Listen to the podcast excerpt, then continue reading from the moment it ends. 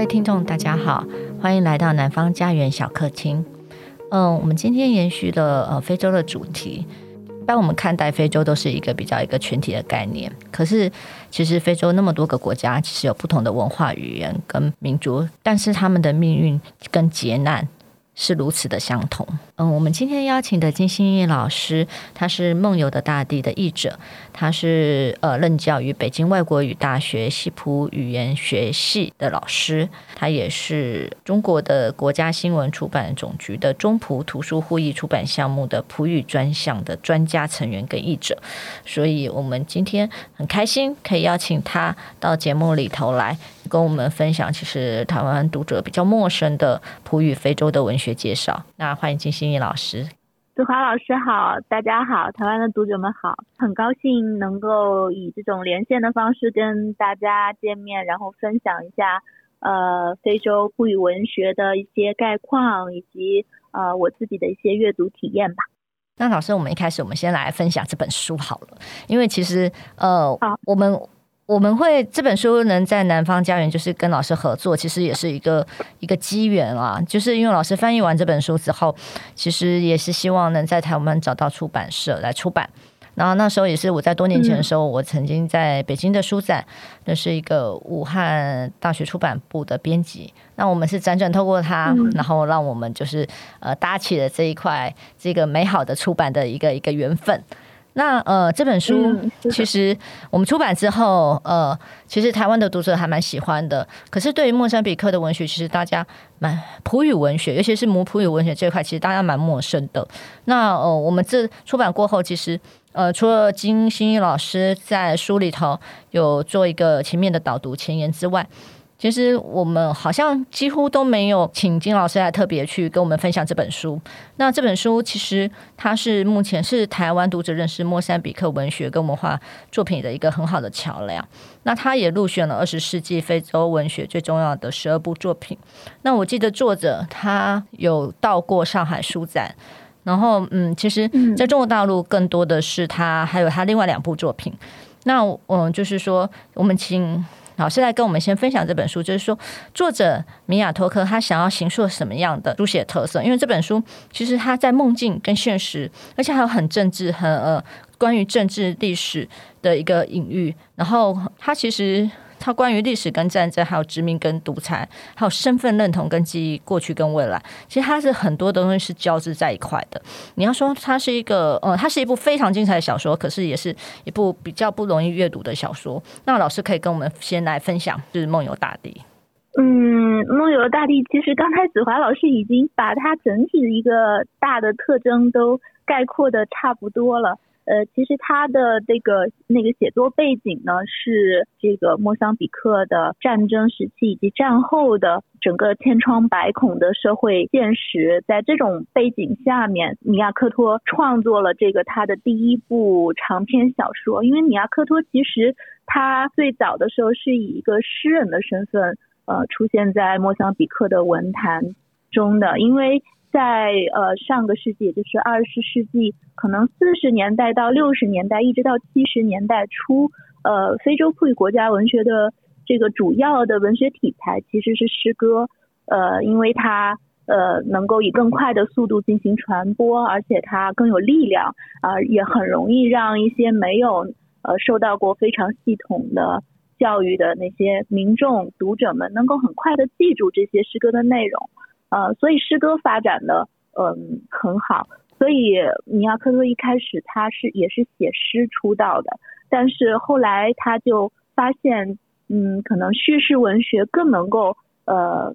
符合他这种创作的需求，所以他从八十年代开始，他先是一九八三年出版了一本。呃，短篇小说集，然后一九九二年就出版了这本《梦游的大地》，可以说是他的这个，呃，他怀着一种出道即高峰的一种野心吧，文学上、文学创作上的一种志向来写这部作品，所以呃，为什么会读者会觉得这个书比较难读？是因为它囊括了很多很多的主题，要写的东西实在是太多了，包括呃历史与战争啊，殖民与反殖民，还有呃民族以及国族的身份认同，个体和集个体和集体的这种记忆，以及呃对过去的审视，对未来的呃一种想象或者说。期待，所有这些都囊括到了这本小说里面，呃，所以它的内容非常的多，然后主题很庞杂，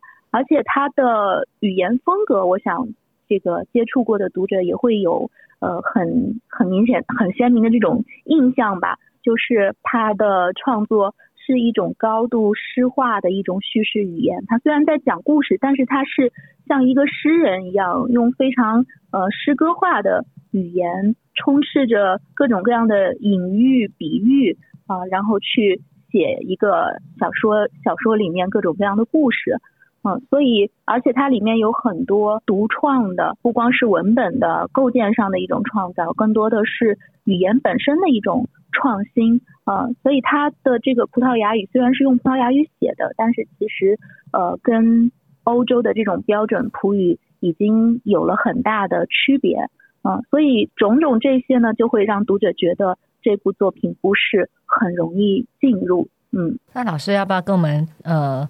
跟没有阅读过的朋友大致分享一下这本书的内容大概是讲什么呢？嗯，这本书呢，呃，其实可以说是一部旅行小说啊，它是讲述内战期间一个老人，他叫图阿伊，还有一个小男孩啊，一个男孩他叫穆伊丁嘎。在讲述他们两个人的逃难之旅，呃，然后他们在逃难的过程中呢，就在一条呃废弃的公路上面找到一辆公车，这辆公车已经呃已经被烧毁了，然后呢，他们就把这个公车作为自己的这个栖居地，在里面一边逃难，然后呃一边想着未来可以往哪个地方走，啊、呃，然后在这个时候呢，他们在公车旁边就找到了。呃，一个行李箱啊，是一个死者，名字叫金祖啊。他在这个他的这个行李箱，他的这个行李箱里面，呃，放了很多的笔记本，里面就是记录了他自己从莫桑比克的一个小村庄走出来，如何去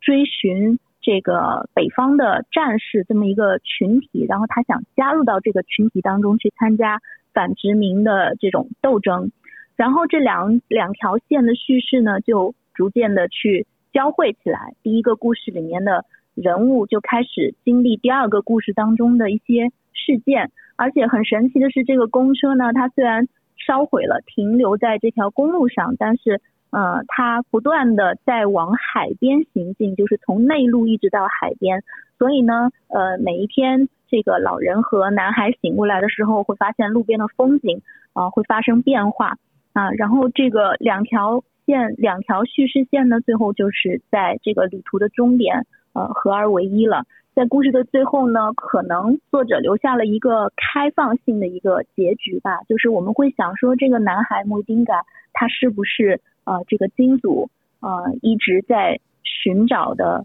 这个自己的儿子呢？但是小说也没有给出最终的答案。嗯，故事大概是这个样子。所以呃，其实像我们知道，就是作者本身他其实中国大陆还有他的两部作品嘛。那我们知道说米亚克多他自己本身他也一直在持续创作。嗯、老师可以跟我们介绍一下米亚克多他他的他的其他作品吗？因为我记得他也有一个三部曲。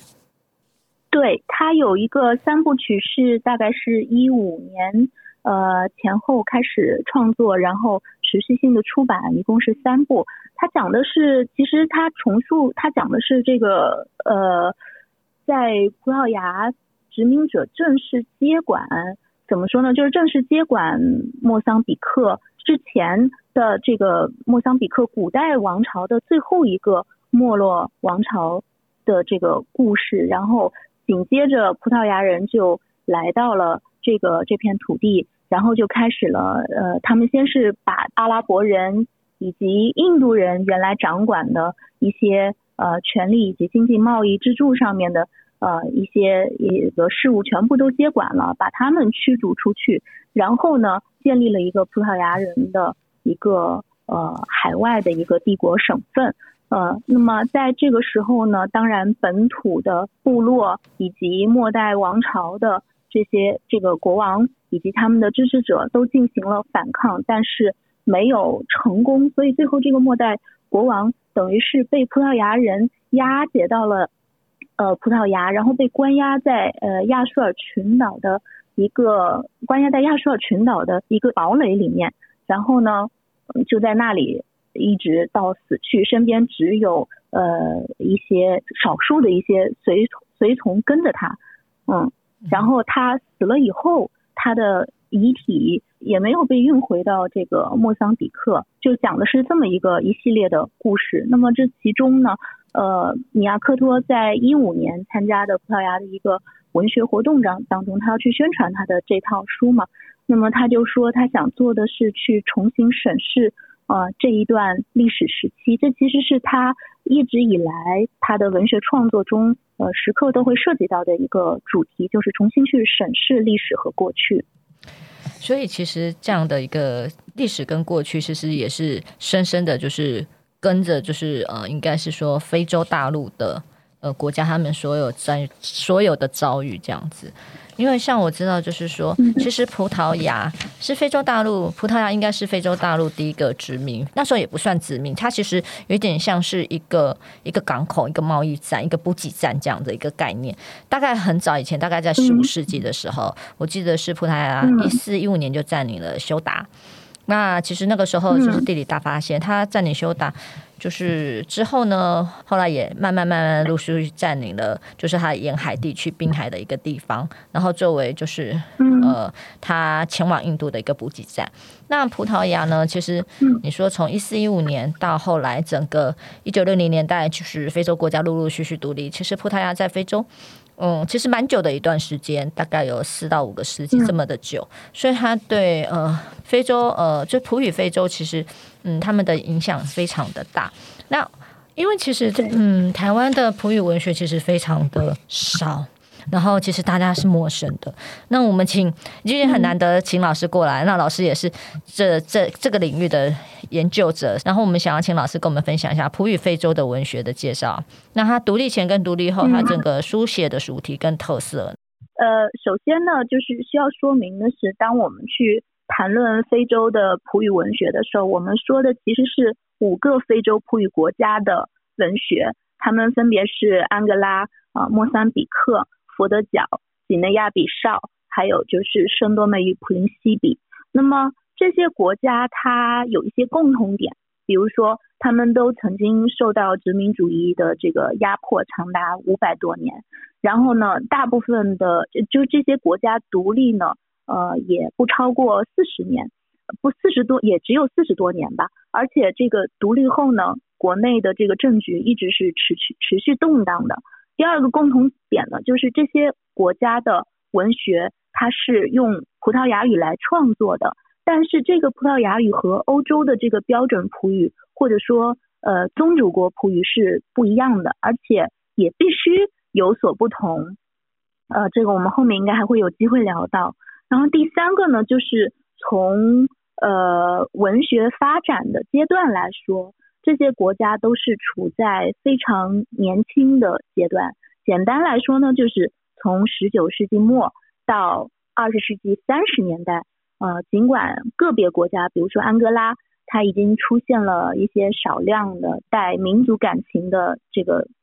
感情色彩的作品，但是整体上呢，这些国家还没有真正意义上的本土文学。那个时期的作品主要是叫葡萄牙海外殖民地文学。那一直到呃一九三六年，就是佛得角呃率先出现了一本非常重要的文学杂志，叫《光明》啊、这才拉开了非洲葡语文学的这个序幕。而在其他四个国家当中呢，就是说真正独立的有本民族和本土文化特色的文学呢，要到四五十年代，也就是各国嗯独立运动迭起的时候，才慢慢的出现。所以可以说，非洲葡语国家它是没有古代文学，它它只有现当代文学。但是呢，呃，尽管就是有以上我们说到的这些共同点，呃，尽管就是在各国独立之前呢，二十世纪的这个呃非洲普语文学经典作品，它是普遍涉及到呃历史与战争啊、殖民与反殖民啊、国族身份认同这些呃主题，但是呃五个国家从历史经验到呃各自这个这个民族文学的发展，它都有这个时间啊、程度啊，还有主题焦点上的差异。而且呢，就是各个国家它的那个地域自然特征不一样，人口、社会的构成，还有它本土文化的这个传统，独立后的这种政治经济发展，还有国民的这种情感经验和生活方式都很不一样。所以就是这些国家的这个文学生态也是有鲜明的区别的。比如说佛得角。它是有很多有众多使用那个克里奥尔语的人口。克里奥尔语是什么呢？它是葡萄牙语和佛得角本土语言呃混杂起来的，呃被简化了的一种语言。那么在整个殖民时期的时候呢，这种语言是被殖民者不断镇压的，所以佛得角作家就会把捍卫呃克里奥尔语，就把它视为是对民族之根的一种捍卫。呃，再比如呢，比如说这个几内亚比绍，呃，因为它的那个城市化程度是非常低的，所以它缺少城市文学。呃，再比如说，呃，安哥拉和莫桑比克，就是是两两大内陆国家嘛。那么这两个国家独立后都经历了长期的内战，所以独立之后呢，就是关于内战的伤痛回忆。在他们的文学当中就是独有的，又因为这两个国家它的本土部落文化是根深蒂固的，所以呢，呃，就是内战之后关于这种传统与现代文明的冲突还有融合，就成为九十年代以及就是呃二十一世纪以来这两个国家文学的一个重要的主题。再比如说。呃，像佛得角和圣多美与普林西比，这是两个海岛国家，但是呢，呃，即使都是海岛吧，但是也因为这个气候迥异，所以呃，这个作家他们的作家对自然元素的描写也是完全不一样的，就是读者几乎可以一眼就辨认出来说，哎，这是佛得角的文学还是圣多美普林西比的文学作品，因为。佛得角是热带沙漠气候嘛，所以他的文学作品中，无论是诗歌还是小说，都会大量的去描写干旱，呃，描写那个土地的贫瘠，以以及就是随之而来的那种饥饿呀，然后还有岛民的孤独感啊，还有国民大量出走海外的现实，这个就是佛得角独有的。比如说那个他九十年代的短篇小说里面。就会写到很多海外移民啊，这么一个现实，因为在九十年代，佛得角的这个三大经济支柱当中，第二大经济支柱就是海外移民往他们国内那个汇款。然后相反呢，这个圣多美普林西比，它是热带雨林气候，呃，就是终年湿热嘛，所以它的诗歌就是经常写的郁郁葱葱，然后有很多大量的使用。河流啊，雨水、啊，这些意象，而且呢，就是这些意意象又频繁的与女性主题相结合。因为呃，圣多美普林西比最早的时候，它是没有本土居民的。它一开始最早的一批居民呢，一方面是从非洲内陆国家，比如说安哥拉、莫桑比克押送过来的黑人奴隶；一方面是呃，葡萄牙的些白人被流放的白人或者是罪犯，呃，这样的群体。那么另一方面，就是从非洲内陆国家、其他葡语国家里面大量的押送到圣多美普林西比的女性黑人啊，所以这个圣多美普林西比的诗歌当中就有很多很多女性的主题，因为觉得这个国家的起起源其实是女一种女性起源，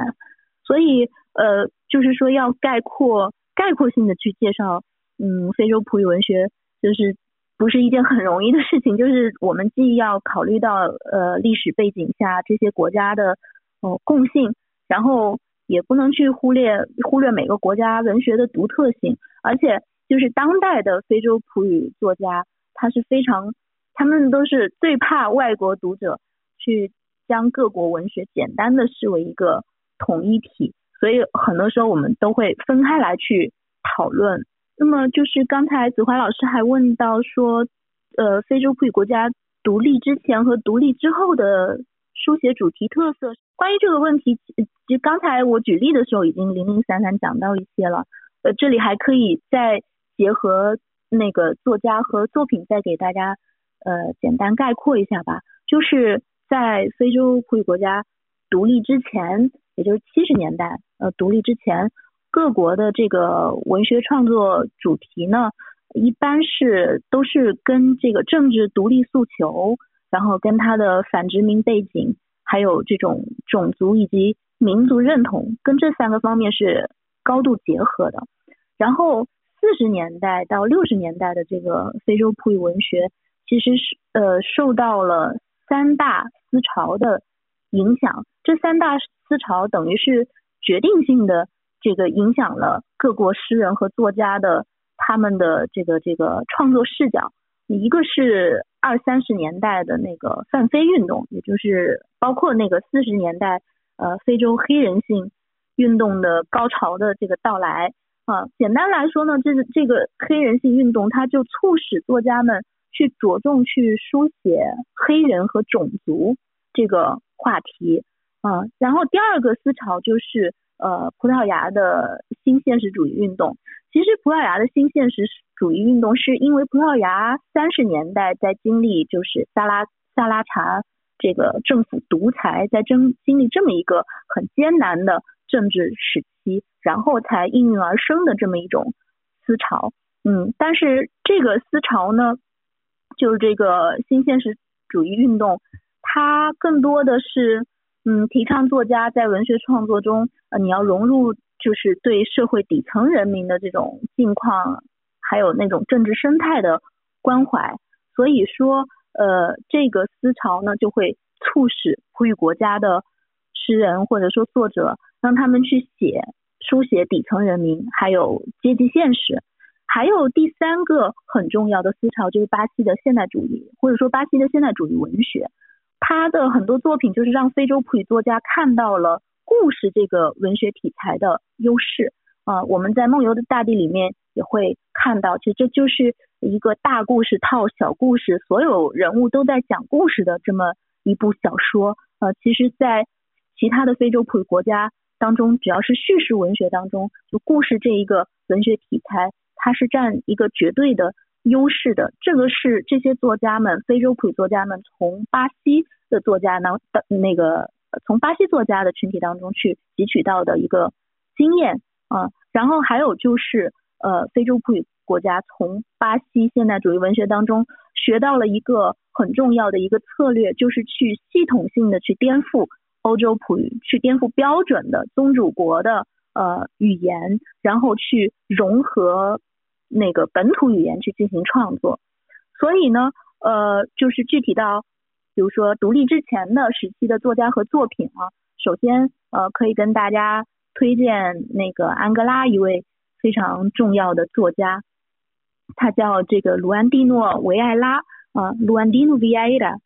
他就是在呃一九六四年出版了一部短篇小说集，叫《罗安达》。啊，轰动了普语文坛，非洲普语文坛。这个整本书它只有三个故事。第一个故事呢，讲一个呃年轻人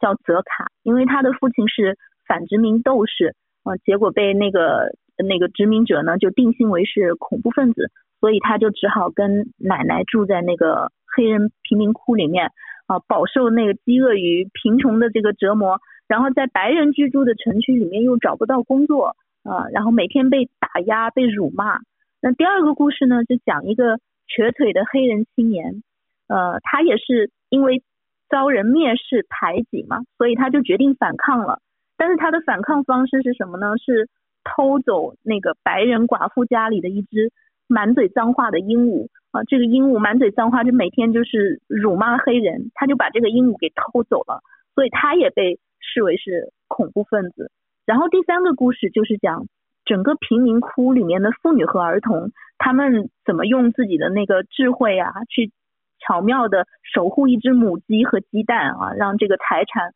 不要被这个殖民者侵占。那维埃拉其实就是通过这三个故事，他把这个反抗的个人，然后把呃一些呃非常有智慧的人或者说领导者，以及这种底层人群体，就作为三个反殖民的因子吧，然后就是由点及面的串联起来，然后就在这三个通过这三个故事就构建了一个就是反殖民的一个乌托邦，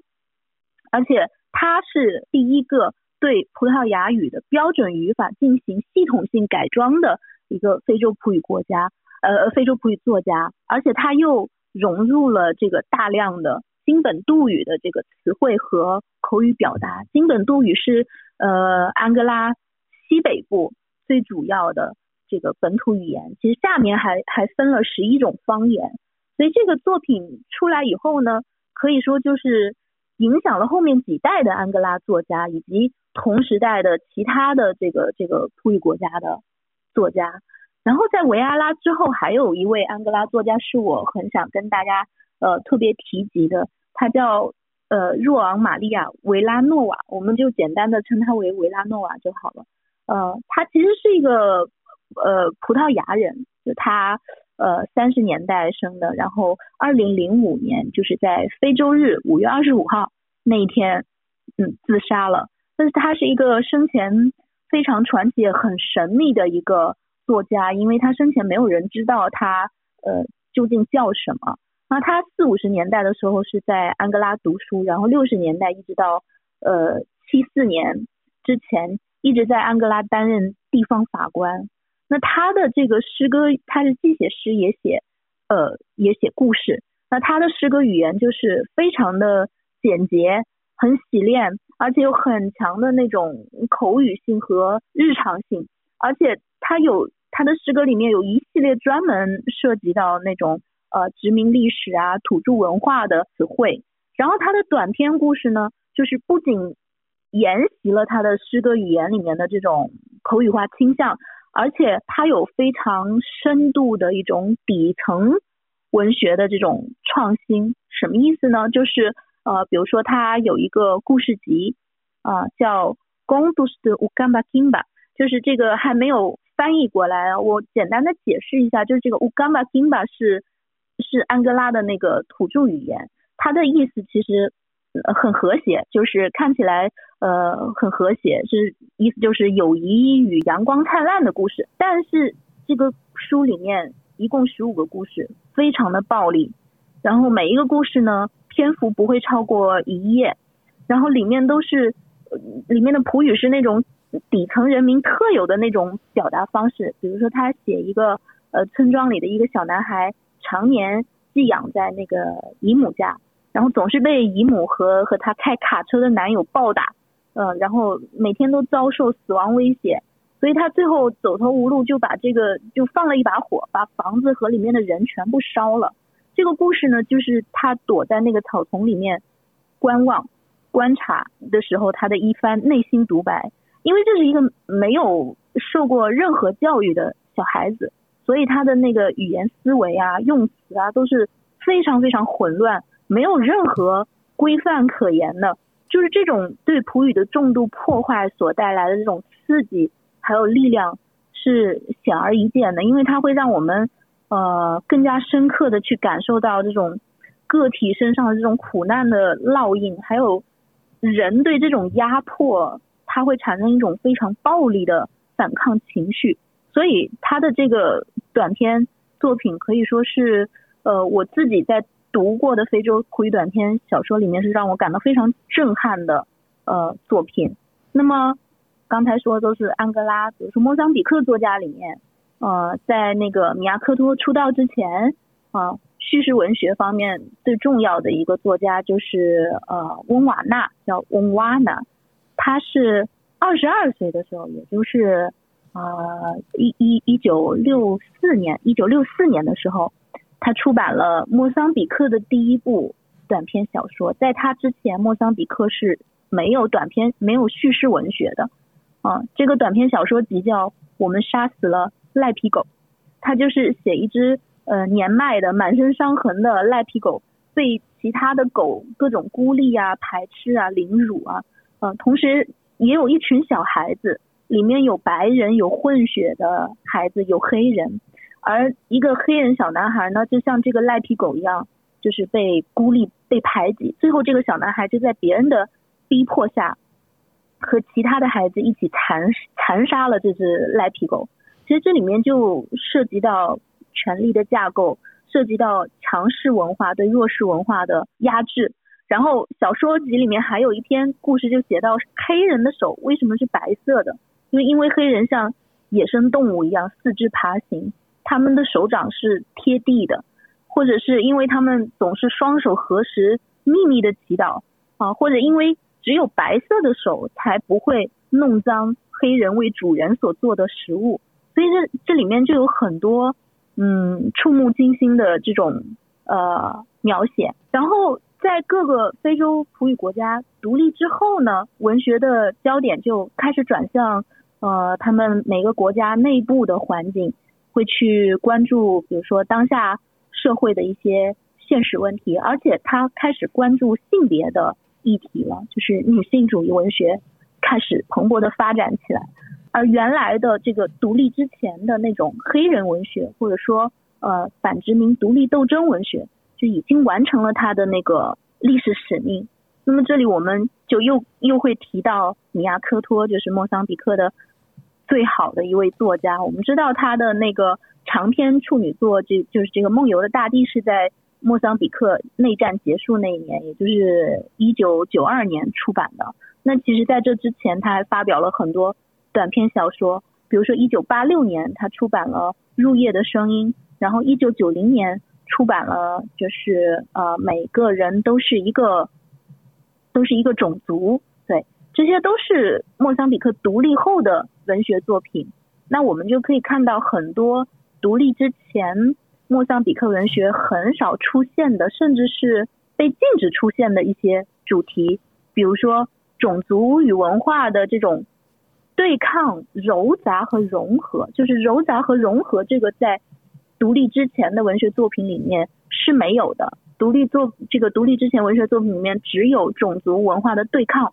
啊，然后还有这个传统与现代的关系，然后过去与未来。还有地方性与世界性的这种视角，还有讲到这个女性生活等等。比如说那个入夜的声音，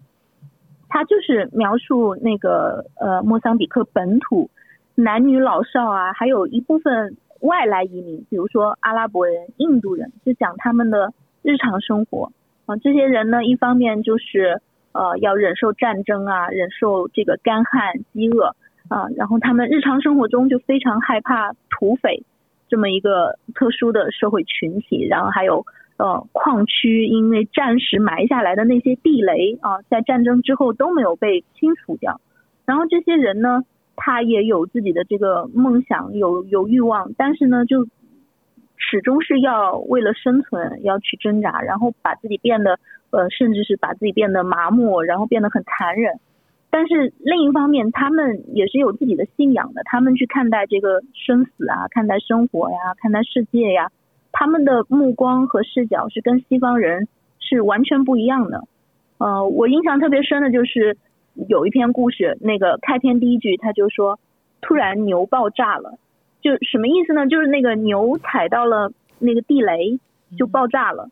然后放牛的这个小男孩因为害怕挨打，就躲起来。后来他的叔叔就出来找他，就骗他说：“你只要你回来，我就送你去上学啊，然后再也不责打你。”然后这个小男孩就很开心的从河岸边的那个草草丛里面就跑出来了。结果他也踩中了地雷，而且在他就是死去的一瞬间，他就像那头牛一样。这个故事的开头就写那个牛踩中地雷以后，身体变成了红色的这个蝴蝶。然后故事的结尾就是小男孩也踩中了地雷，他像那个牛一样，身体变成红色的蝴蝶。这是一种米亚科托式的，就是非常非常诗意又又很残酷又很真实的一种描写。所以科托就总说，他说非洲是没有所谓的这个魔幻现实主义的，因为像这种红色的蝴蝶，它不是它不是魔幻，它就是一个小孩子看到的眼中的现实，就是就是这个样子的。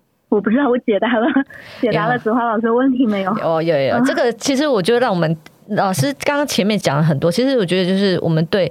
葡语非洲文学其实有一个初步的认识，包括五个国家独立前的一个书写的状况，跟他独立后整个关注的主题。然后其实他所描绘的跟他的地理环境跟他的现实状况其实是有很大息息相关的关系的。那因为其实刚刚老师有提到说，其实他们独立之后其实的时间非常的短，然后其实后来也是面临了比较一些内陆国家就是呃有一些内战的一个问题状况。那现在就是现代的普语非洲。它因为，譬如近代，它可能就是除了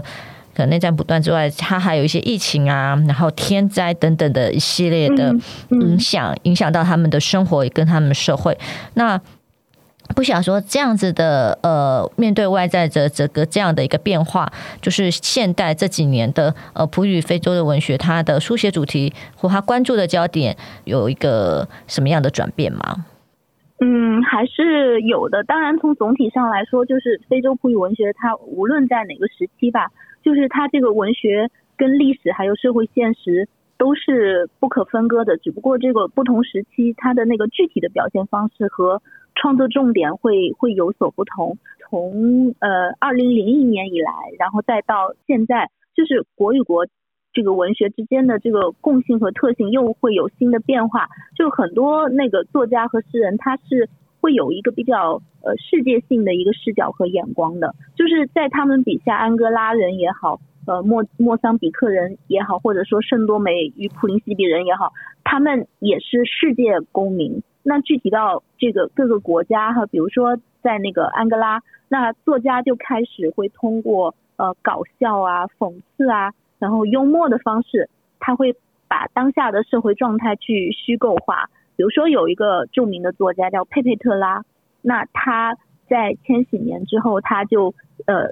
有一个长篇小说系列叫 Jaime Bond，其实听起来跟那个英文的 James Bond 就有点像嘛。其实他这个就是就是从那个詹姆斯邦德就零零七特工那个詹姆斯邦德来的一个名字，但是他把那个邦德。在葡语当中，他就改成了 Bunda，Bunda 在葡语里面是是那个大屁股的意思，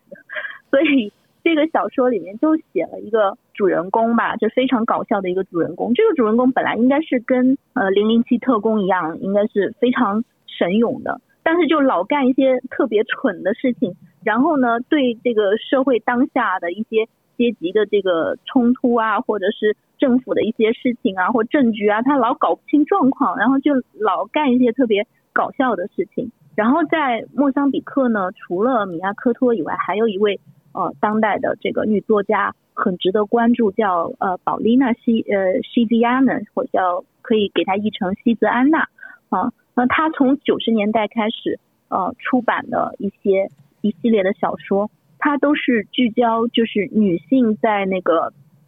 部落传统文化，还有这个城市文明冲突下的这个生活，他大量的写到伊夫多契治在莫桑比克的部落文化里面，它是一个传统。然后他还写到，就是说女性作为社会的底层人，啊，如何在现代社会去为自己发声。那如果是再往近来说呢，就是从最近几年来说，非洲葡语国家更多的会关注文化上面的主题，然后他非常注，他们都非常注重文学的社会功能，比如说注重文学对青少年的这种教育意义，所以很多作家这几年都出版了儿童文学和青少年文学作品。然后呢，二零二零年。就是刚刚过去的这一年，因为新冠疫情的冲击，文学的主题就开始转向回忆，它可能是一个集体的回忆，然后也有自己个体的这个生活的回忆，然后通过内省，通过自我的反思，去去寻找一种精神力量，然后再去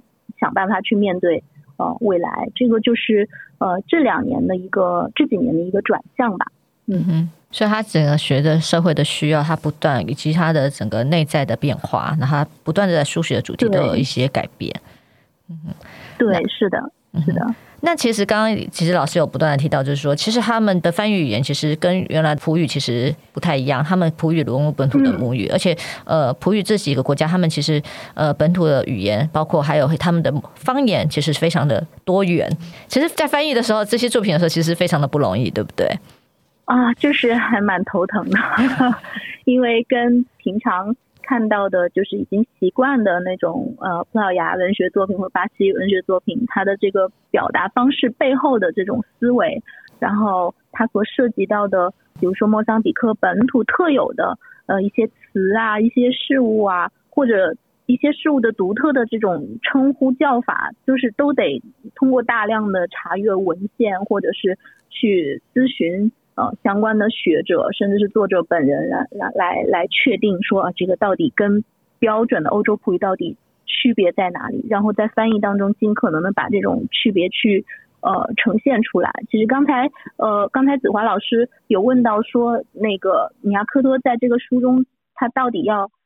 呈现一种怎样的书写特色嘛？其实，在他当时那个年代，他出这么一部作品。他其实最核心的一个目的是去通过这部小说，让要告诉读者说，呃，所谓的莫桑比克性，呃，莫桑比克性到底是什么样的？不是说呃任何一个其他的国家，而是我们自己这个国家莫桑比克，它的民族性到底是怎么样的？在文学中是怎么样的？那米亚科托就在这本作品当中，他一个是通过文本的创造，另外一个就是语言的创新。他用了很多的嗯衍生词，什么叫衍生词呢？就是呃，比如说在普语当中，这个单词原本它只有一个形容词形式，或者它只有一个名词的形式，但是米亚科托就通过一些字母的增减啊、加一些词缀或者是一些呃其他的方式，就把这个词呢从只有形容词的形式，就转变为它既可以变成一个名词，也可以变成一个。呃，动词，我印象很深的就是在呃《梦游的大地》当中，呃，有一种工具是呃殖民者用来殴打被殖民者，然后殴打他腰部以下的位置，直到把他打成瘫痪。这个东西叫山波古，这个工具叫山波古，呃，它是一根特制的一根木棍，啊、然后呢，米亚克托就把这个词原本只有名词形式，然后他就把它发展出了。这个人被这个东西打成了这样子，所以这个词它就有了一个呃形容词性啊，它是被商博古打残的，就是这么一种一个单词，然后又出了一个动词啊，就是用商博古这个特制的木棍去打，以这种方式打，是这么一个词，全部都是从商博古这个词啊这个拼写当中衍生出来的。还有一种创新就是，嗯，他会把不同的表达不同含义的词。然后把它们拼成一个单词，这个单词可能看起来就会比较长，或者这个单词前半部分呢长得像一个词，后半部分长得像另外一个词。那这种就是我作为译者的话，就是得通过大量的资料的查阅，比如说甚至是很多学者写的博士论文或者专著，专门去研究它的这种语言特色的，然后去里面查这些词的构成。然后去判断它的意思到底是什么，然后再在中文里面把它翻译出来。所以这是一个非常好，所以这是非常困难的一个 一个很大的工程。尤其而且对老师来讲，你你本身就是在做中葡的翻译理论跟研究嘛，所以其实这个是、嗯、就是除了您之外，其实真的没有人可以像你一样这么仔细的去做一个这样一个翻译的一个工作跟功夫。啊，其实也是没有办法，因为不敢自己乱翻乱猜。这个就是如果猜错的话，那呈现出来译文就是已经是译者的误读了，然后再到读者那边就是读者的误读，那就对整个作品的理解就会产生很大的偏差嘛。所以，台湾的读者，如果你们对于呃非洲葡语有兴趣的，其实可以先来阅读南方家园的由金星老师翻译的《梦游的大地》的作品。这本作品呢，其实金老师花了很大的力气跟时间来翻译。那呃，我们今天很开心可以邀请到老师您来跟我们台湾读者介绍普语非洲的一个文学的一个呃之前的发展跟现况。那其实。其实，作为一个大家初步对普语文学的一个认识，其实刚刚讲的非常的丰富跟精彩。那非常谢谢老师，谢谢谢谢谢谢子华老师的邀请，谢谢大家，希望大家能够多多接触到非洲平文学。如果大家对南方家园小客厅有兴趣的，请随时留意南方家园的脸书跟 IG，呃，分享按赞，谢谢。